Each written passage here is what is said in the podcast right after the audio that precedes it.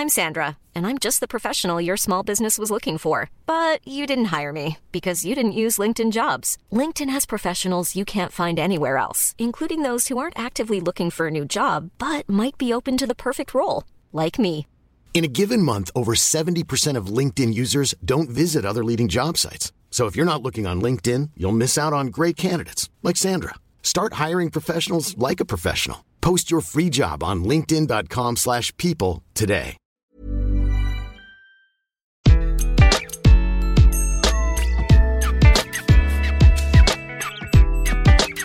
Bonjour, je suis Gaël Châtelain-Berry, bienvenue sur mon podcast Happy Work, édition du lundi, le podcast qui va vous faire démarrer la semaine du bon pied. Vous savez quoi? Cette semaine, j'ai décidé de vous faire un cadeau, un vrai cadeau. Vous ne me croyez pas? Et si je vous disais qu'après avoir écouté cet épisode, vous allez pouvoir gagner une heure par jour sur votre temps de travail? Hein? Pas mal quand même comme cadeau. Une heure par jour, ça fait 5 heures par semaine, 20 heures par mois, 240 heures par an, soit 10 jours de travail en moins chaque année. Ah, je sens que j'ai votre attention là. Saviez-vous que le sentiment de ne pas avoir le temps de tout faire au quotidien dans son travail était la première source de stress? Eh bien, si vous suivez ces 5 conseils, en plus de gagner du temps, vous serez moins stressé. Vous y gagnez sur tous les tableaux. Allez, on y va. Le premier conseil concerne vos mails. Il faut acquérir un réflexe simple.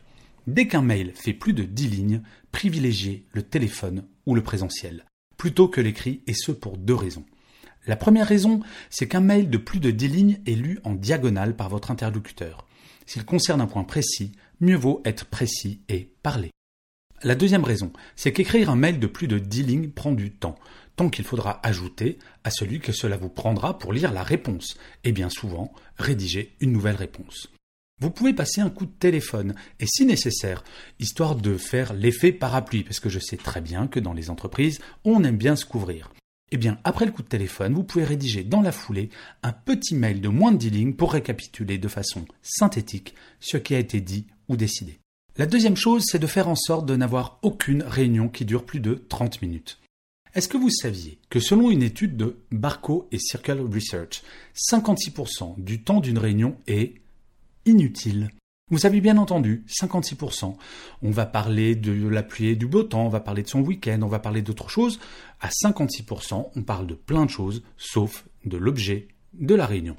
Quand on sait qu'un cadre français passe en moyenne 24 jours de 24 heures par an en réunion, cela signifie qu'il est littéralement payé à ne rien faire pendant 14,4 jours chaque année pour papoter tranquillou en réunion. Faire des réunions efficaces de 30 minutes, ce n'est pas un fantasme si tout le monde y met du sien avec un ordre du jour précis, des participants qui ont préparé la réunion au lieu d'arriver les mains dans les poches, et c'est gagné. La troisième piste, c'est de planifier sa journée. Je ne sais pas si vous avez remarqué, bien souvent, quand on veut finir un dossier, d'autres urgences se présentent les unes après les autres, et au final, en fin de journée, non seulement le dossier que vous aviez prévu de finir ne l'est pas, mais en plus, vous avez ce sentiment désagréable de n'avoir vraiment rien fait. Nous sacrifions trop souvent notre temps pour des urgences qui n'en sont pas forcément. Planifier chaque jour ce que l'on veut finaliser impose qu'il faut savoir dire non à son boss, à son collègue, pour un travail qui viendrait perturber votre planning. Pas un non agressif, juste un non. Je ne peux pas immédiatement, mais si cela te convient, je le ferai dans une heure ou cet après-midi. C'est ce que j'appelle un non positif. Ne jamais fermer la porte et donner des options, mais en tout cas, ne jamais sacrifier votre organisation. Bien entendu, je vous entends d'ici. Il y a de vraies urgences qui imposent que vous abandonniez tout sur le champ, mais elles sont rarissimes. La quatrième piste, c'est de supprimer vos alertes sur votre téléphone et sur votre ordinateur. Quand vous travaillez sur un dossier, si votre téléphone vibre ou qu'un pop-up apparaît vous annonçant l'arrivée d'un email, vous perdez immédiatement 20 points de quotient intellectuel que vous allez mettre 15 minutes à récupérer.